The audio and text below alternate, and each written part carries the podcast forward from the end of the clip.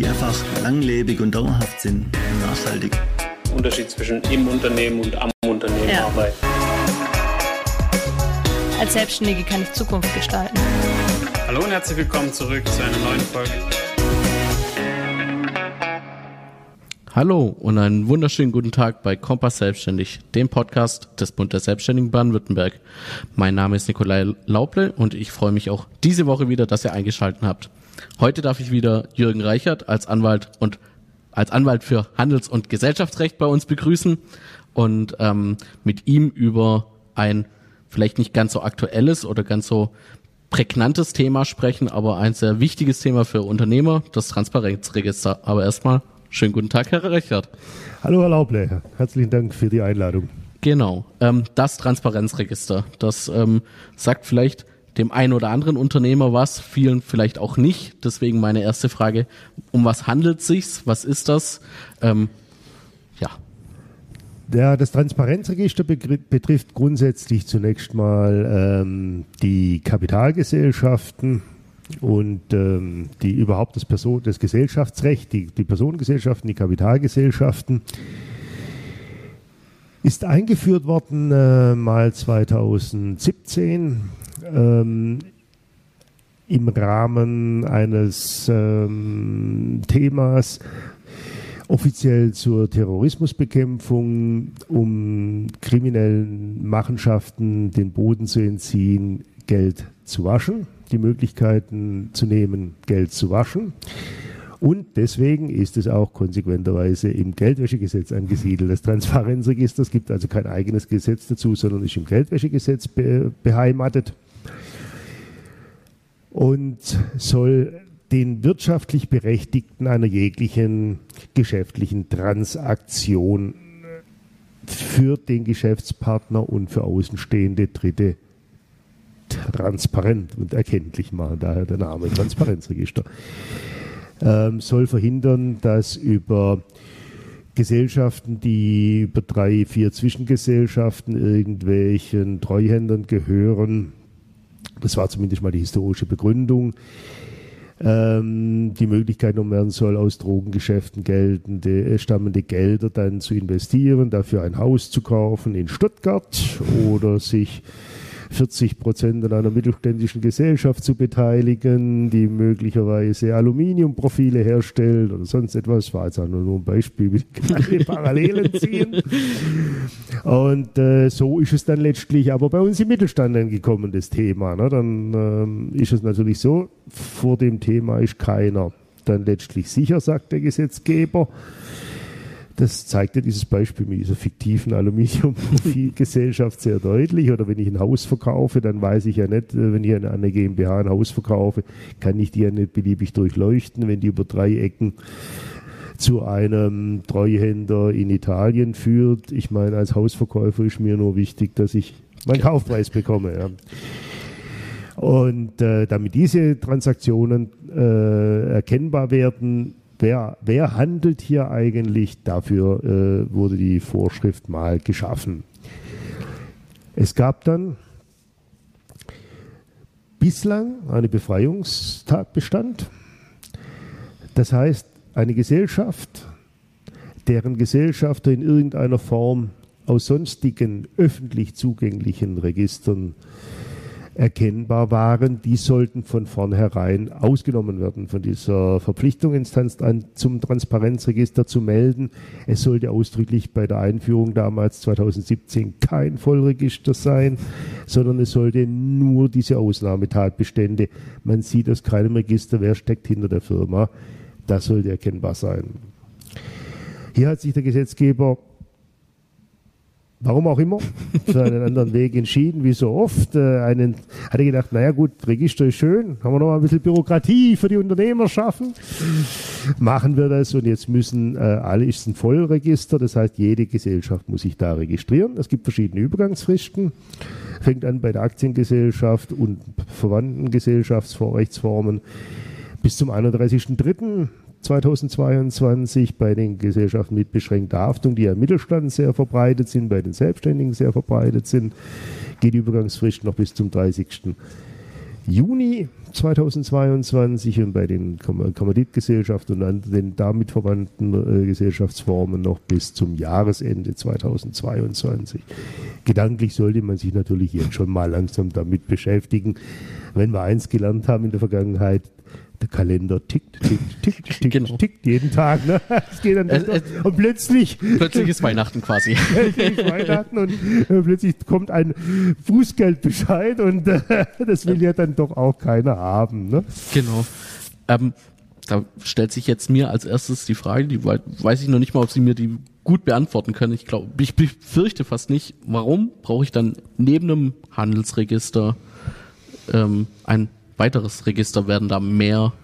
Also gehen wir jetzt von dem klassischen Selbstständigen oder von, von einem klassischen Selbstständigen mit der GmbH aus, der ist eh schon beim Handelsregister gemeldet, ähm, muss der jetzt mehr Daten, andere Daten melden, ähm, er muss andere Daten melden, ja, es ist, sind auch ein bisschen weniger, aber er muss zusätzliche Meldungen machen, er muss eine zusätzliche Meldung machen.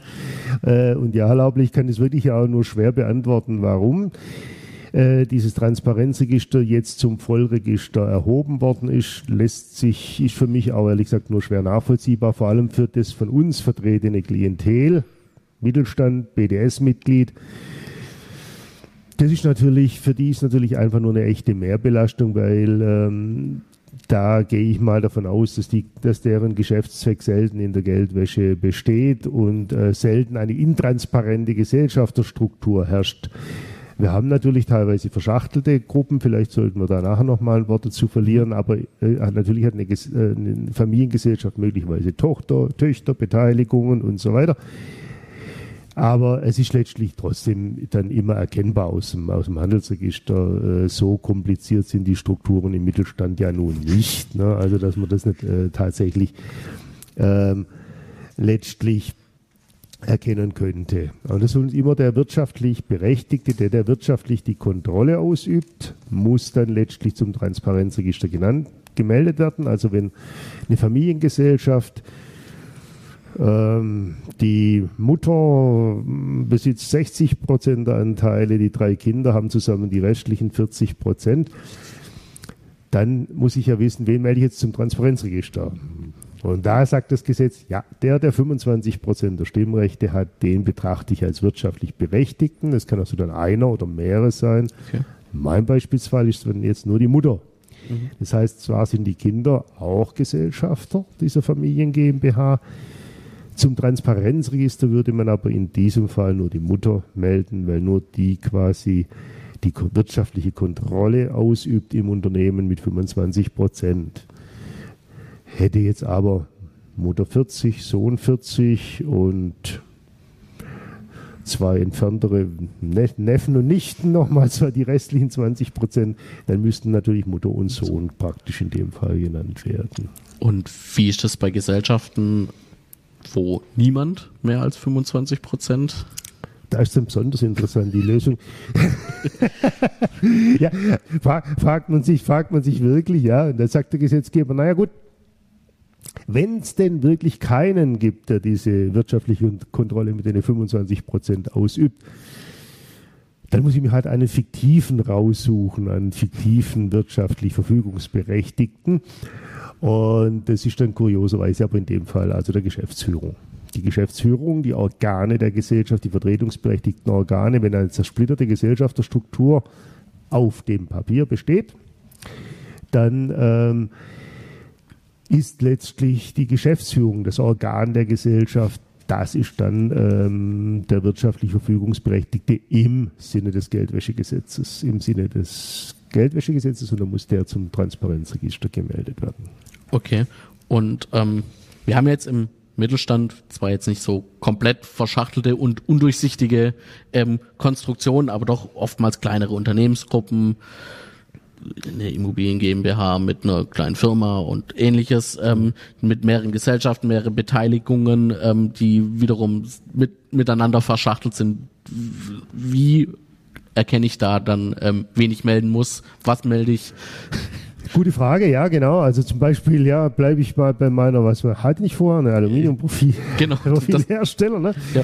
So, äh, jetzt ist ja natürlich, wie sich's gehört, in Stuttgart oder im Schwabenland zumindest. Richtig.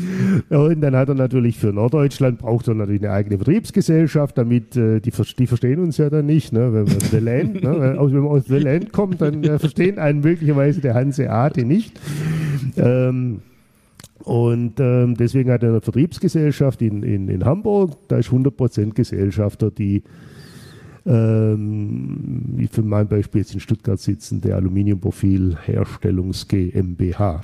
Mhm. Und äh, ähm, dann hat natürlich die Hamburger Gesellschaft nur die Stuttgarter Gesellschaft. Ich kann aber zum Transparenzregister, hätte ich vielleicht eingangs nochmal betonen sollen, betone ich an der Stelle, nur natürliche Personen melden.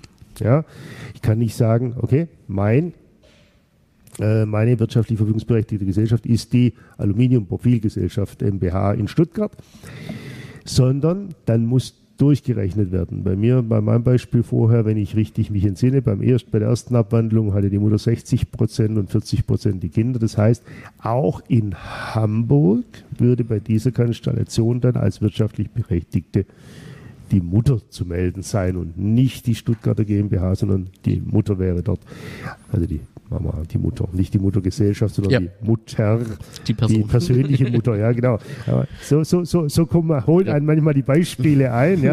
In dem Fall die Mutter, äh, die persönliche Mutter natürlich, ja. Okay. Und ähm, wenn ich dann jetzt Anna, wir haben ja jetzt ein relativ einfaches Beispiel gehabt mit der 100% Tochter. Sagen wir mal, ich habe nur hab eine zweite GmbH, wo aber dann wiederum mit jeweils 50 die ähm, eine, jeweils zwei GmbHs dahinter sitzen. Dann, dann wird wird's schon. Dann wird's schwieriger. Dann weiß man wieder, warum man in der achten Klasse beim Mathematiklehrer gesessen ist. Und genau. dann, wird dann, dann wird dann quasi mit den Quoten durchgerechnet. Okay. Und nur wenn ich dann am Ende noch zu einer Quote von 25 Prozent komme, bei der bei der letzten bei der letzten Gesellschaft noch okay. zu 25 Prozent komme. Nur dann äh, habe ich ne, hab, dann habe ich die persönliche äh, die Person zu nennen als mhm. wirtschaftlich ähm, ähm, wirtschaftlich verantwortliche Person. Äh, Im anderen Fall wäre dann natürlich auf der untersten Ebene, die Sie gerade als Beispiel genannt haben, dort dann halt die Geschäftsführung wieder zu benennen. Immer wenn es keinen wirtschaftlich Berechtigten zu benennen gibt, bleibt am Schluss als Auffanglösung das Organ übrig der Gesellschaft. Okay, aber, aber immer natürliche Person, keine. Immer natürliche Person, ja. Das, da Wenn ausnahmsweise mal eben eine juristische Person dann äh, Geschäftsführungsposition innehaben sollte, dann geht es wieder eins weiter höher, dann ist dessen Geschäftsführer. Am Ende muss immer eine natürliche Person sein. da kommt man nicht. Ich nenne jetzt im Transparenzrisiko. Komm, es gibt keinen Weg drumherum, man kann nicht anders nennen als natürliche Person. Mhm. Okay. Ähm, wenn man jetzt mal bei, bei beispielsweise Aktiengesellschaften schaut, sind jetzt nicht so ganz verbreitet im, im, so ja. im Mittelstand, aber es gibt es ja dann doch ab und zu mal. Gibt es da irgendwie Sonderregelungen mit Stimmrechtsanteile, äh, Vetorechte oder ähnliches? Ja, man muss natürlich dann beachten, wenn man, gibt es grundsätzlich ja dann auch bei, es ist sehr verbreitet bei Aktiengesellschaften, Mehrfachstimmrechte kennen wir allerdings auch bei Familien GmbHs und teilweise auch bei Familien KGs. Dann äh, muss natürlich zum Zwecke der 25 Prozent und da haben Sie jetzt natürlich auch wirklich einen Punkt getroffen, wo ich meine Aussage von vorher einschränken muss. Da sind natürlich Dinge, die naja, obwohl auch eigentlich aus öffentlichen Registern, aber nicht mit einem Blick aus öffentlichen Registern bisher erkennbar war. Ne? Da musste man zur Gesellschafterliste noch in die Satzung Einsicht nehmen, dann hat man es auch bisher schon berechnen können. Aber ja, da ist jetzt ein Mehrwert auf den ersten Blick durch das, durch, durch äh, das Transparenzregister da. Dann müssen diese Mehrfachstimmrechte gewertet werden. Okay. Habe ich nur 10 Prozent an einer Gesellschaft, aber siebenfaches Stimmrecht, komme ich zwar nicht auf 70 Prozent, sondern auf 63, aber ja, ich habe dann auf jeden Fall eine meldepflichtige ja. Mehrheit an dieser Gesellschaft. Das muss man natürlich berücksichtigen. Gibt es in gerade in Familiengesellschaften ist sowas nicht ganz nicht ganz selten, wobei man in den letzten Jahren von solchen Konstruktionen abgesehen hat, die sind meistens dann schon ein bisschen angejahrt. In den letzten Jahren, nach meiner Beobachtung im praktischen Berufsumfeld, mhm sind die Mehrfachstimmrechte ein bisschen aus der Mode gekommen. Okay. Wir haben jetzt vorhin schon kurz über, über die Fristen quasi geredet, also für die Aktiengesellschaften und ähnliches bis zum 31.03.2022, für die GmbHs und, und ähnliches bis zum 30.06.2021 und alle anderen Fälle haben bis 22. 22, Entschuldigung. äh, äh, alle anderen haben dann bis Ende des Jahres 2022 Zeit. Was passiert dann, wenn ich mich nicht eintrage?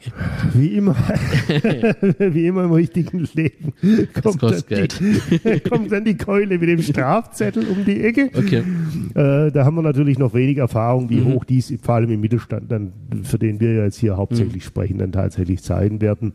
Sollte natürlich jetzt tatsächlich ein inkriminierter Fall da sein, wo wirklich mit kriminellem Geld dann gehandelt wird. Dann stellt man noch fest, dass keine Eintragung ins Transparenzregister erfolgt. Dann wird es natürlich schwierig und wird das Bußgeld sicher auch hoch ausfallen. Eine ganz persönliche Schätzung von mir ist, dass wenn im Mittelstand jetzt mal eine Meldung erst verspätet eingehen, wird da sicherlich die, ähm, die Behörden im Moment noch ein bisschen die Kirche im Dorf lassen werden, sich die Bußgelder zwar in einem schon spürbaren, aber auch erlebbaren Bereich sich ähm, halten werden. Davon gehe ich fest aus. Aber es gibt eine weitere Ausnahme, die bereits äh, jetzt ohne die Übergangsfristen gilt. Das ist, wenn eine Kapitalgesellschaft am Immobiliengeschäft aktuell beteiligt ist, weil das Beurkundungsgesetz mitgeändert worden ist. Die Notare sind angehalten, ähm, nur nach Einsicht in das Transparenzregister Kaufverträge mit ähm, Kapitalgesellschaften und juristischen Personen zu beurkunden. Das heißt, möchte ich ähm, an, an, an, einem Immobiliengeschäft, äh, beurkundungspflichtigen Immobiliengeschäft teilnehmen, dann sollte man jetzt schon die Meldung vornehmen und nicht auf, das auf den Ablauf der Übergangsfrist erst warten. Okay. Ähm, Spätestens der Notar wird ein allerdings in aller Regel, wenn er es nicht auch übersieht, in, in aller Regel äh, freundlich, darauf, freundlich darauf aufmerksam machen. Sehr okay. Ähm, wer hat denn dann Einblick in die Daten? Kann da quasi jeder ins Internet gehen und ähm, versprochen aktuell in der jetzigen Gesetzeslage ist, dass nein, nur mit berechtigtem Interesse Behörden in erster Linie Einblick haben werden. Mhm allerdings auch bei berechtigtem Interesse mh, sogenannte NGOs, also, öffn also in, in Institutionen, man muss da ein bisschen vorsichtig sein, wer da, wie, wie, wie da die ähm, Auslegung in der Praxis sein wird. Ähm, man muss schon damit rechnen, dass